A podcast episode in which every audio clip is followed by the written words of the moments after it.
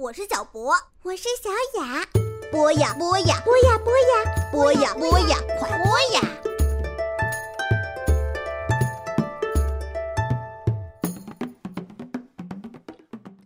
大家好，我是常怡，很高兴能在博雅小学堂为大家读我写的童话《故宫里的大怪兽》。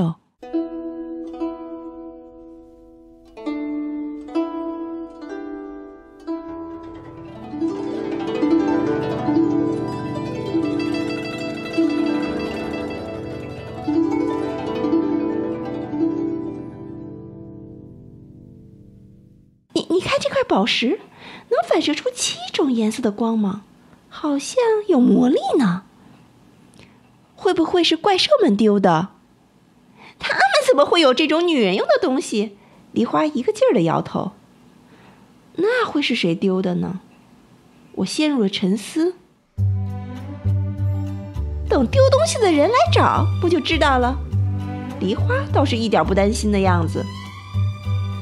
第二天一放学，我就以最快的速度跑进了故宫。故宫的大门早就关闭了，我从工作人员使用的侧门进到了里面。小雨，你妈妈又加班啊？看门的警卫叔叔和我可熟了。是啊，听说今天晚上食堂有四喜丸子，啊，那太棒了！肥瘦相间的大肉丸子，我最喜欢了。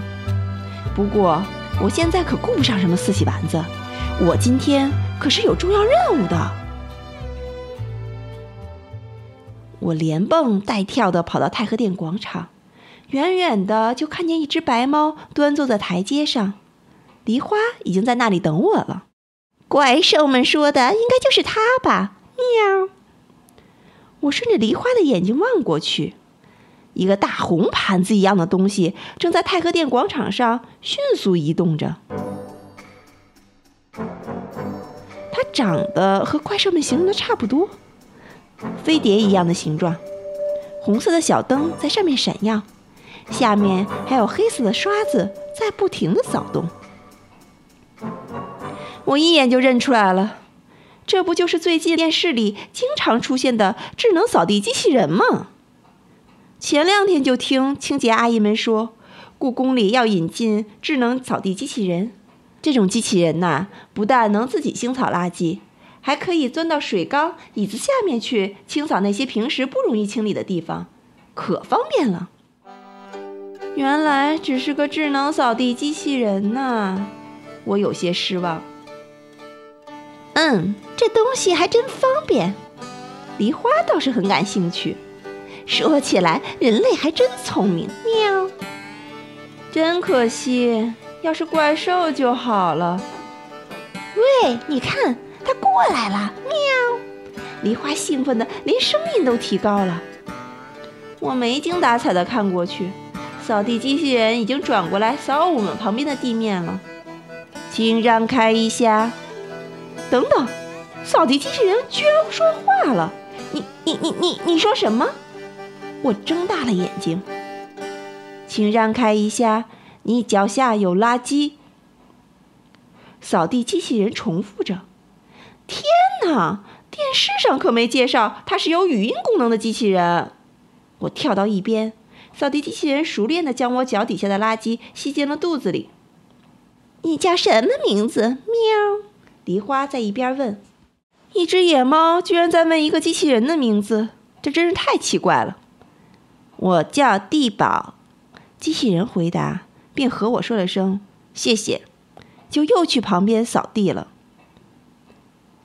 你们每一个都有名字吗？我忍不住跟上去。生产扫地机器人的工厂居然还会给他们起名字，这听起来好奇怪。是的，我这种型号的机器人都叫地宝。不愧为智能机器人，可以这么准确的回答问题。你们都有语音功能吗？这些回答都是事先录好的吗？不，我只是一个实验品，但由于工程师的马虎，把我当做普通的无声产品发货到这里了。原来是这样啊！我点着头，怪不得广告里没有这个介绍。我要去工作了，谢谢。地保有礼貌地说：“等等等等，哎，还有人知道你会说话吗？我肚子里还有很多问题呢。目前只有您知道，因为我的工作时间很少会遇到您这样的障碍物。障碍物？原来我在他眼里只是个障碍物。如果工程师发现自己发错了产品会怎样？我接着问。这个，用人类的话来说，我应该会死亡。死亡？我的汗毛都竖了起来。其实，对于我们机器人来说，死亡并非是一件特别重要的事情。我们干脆称之为关机。最后，总还会有人重新来打开我们。地宝说：“现在我可以去工作了吗？”“哦哦，当然。”我待在那里。可是，我身边的梨花突然说话了：“晚上我们有一个不错的聚会，你愿意参加吗？”喵。地宝停了下来，转向梨花：“聚会？我还从没被邀请过，是什么样的聚会呢？”梨花说：“不是人类那种，是一些有趣的怪兽，他们对你都很好奇。”喵。我很荣幸，地宝回答。如果那个时间我的主人没有给我新的指令的话，我很愿意参加。太好了，就在太和殿后面的中和殿，你认识吧？喵。是的，那里也是我负责清扫的区域。我很幸运，今天晚上妈妈又要加班到很晚，所以刚在食堂吃完好吃的四喜丸子，我就跑到了中和殿。黑暗的夜幕下，怪兽们已经准时聚在那里了，当然还少不了野猫梨花。故宫怪兽谈下期的头条新闻已经有了，他正在那里和怪兽们吹嘘。那家伙真是个有意思的家伙，喵！就在这时，地宝滑了进来。晚上好，他和所有的怪兽打招呼。机器外壳上的红灯不停地闪耀，一副很高兴的样子。海马看见它，一下子躲到了天马身后。欢迎你，喵！梨花提高声音对大家说：“这就是我和你们说的地宝机器人。”原来是个机器人，为什么人类要把机器人做的和怪兽一样？斗牛嘴里嘟囔着：“对不起，我的工程师认为这种设计不但有利于我的工作，而且也很前卫。”你别误会，地宝。天马说：“斗牛说你和怪兽一样，是在称赞你，因为我们本来就是怪兽。”谢谢。地宝很有礼貌。你只会扫地吗？海马从天马身后露出头。是的。会喷火呃或者喷水吗？酸泥问。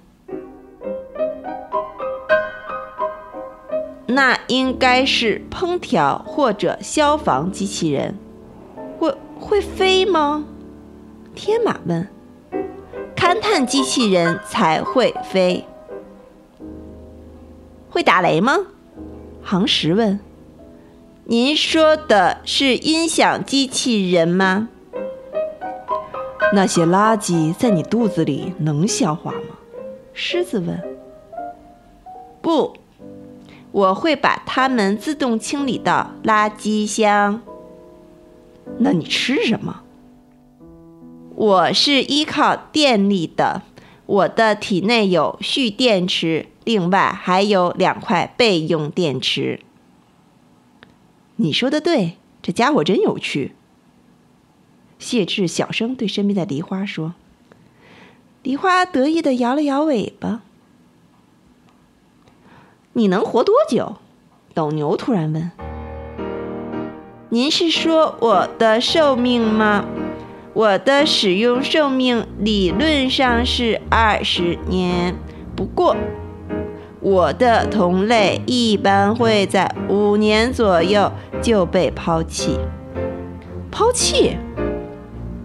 是的，因为五年后就会有新的产品出现，人类就会选择更换我们。那你去哪儿？这不好说，也许是二手市场换一个新主人，也许会被回收。只有五年的寿命，可真可怜。那也就是一瞬间而已啊！怪兽们都开始同情起地堡来。要知道，他们中最年轻的也有几千岁了。夜渐渐的深了。天空上挂着黄桃一样的月亮。是时候回去找妈妈了。我和怪兽们告别，地宝决定和我一起离开。希望你还能参加我们的聚会，狮子说。我也很希望，但是可能没有机会了。地宝说。我的工程师已经发现了自己的错误，并通知了。故宫，明天他应该会把我取走，然后纠正错误。纠正错误什么意思？我问。应该就是把我彻底关掉，抹去记忆。也就是说，他要杀死你吗？我一下子捂住嘴。请别激动，地堡闪着红色的小灯，安慰我说。死亡对人类来说是最严重的伤害，但对机器人来说只不过是在仓库里短暂休息一下而已。再见，各位，认识你们深感荣幸。第二天放学的时候。我还没走进故宫的侧门，就看见一个穿着黑衣服的男人从侧门走了出来。他怀里抱着的，正是断了电的地堡。今天的故事我们就讲到这里，欢迎您收听下一期的《故宫里的大怪兽》。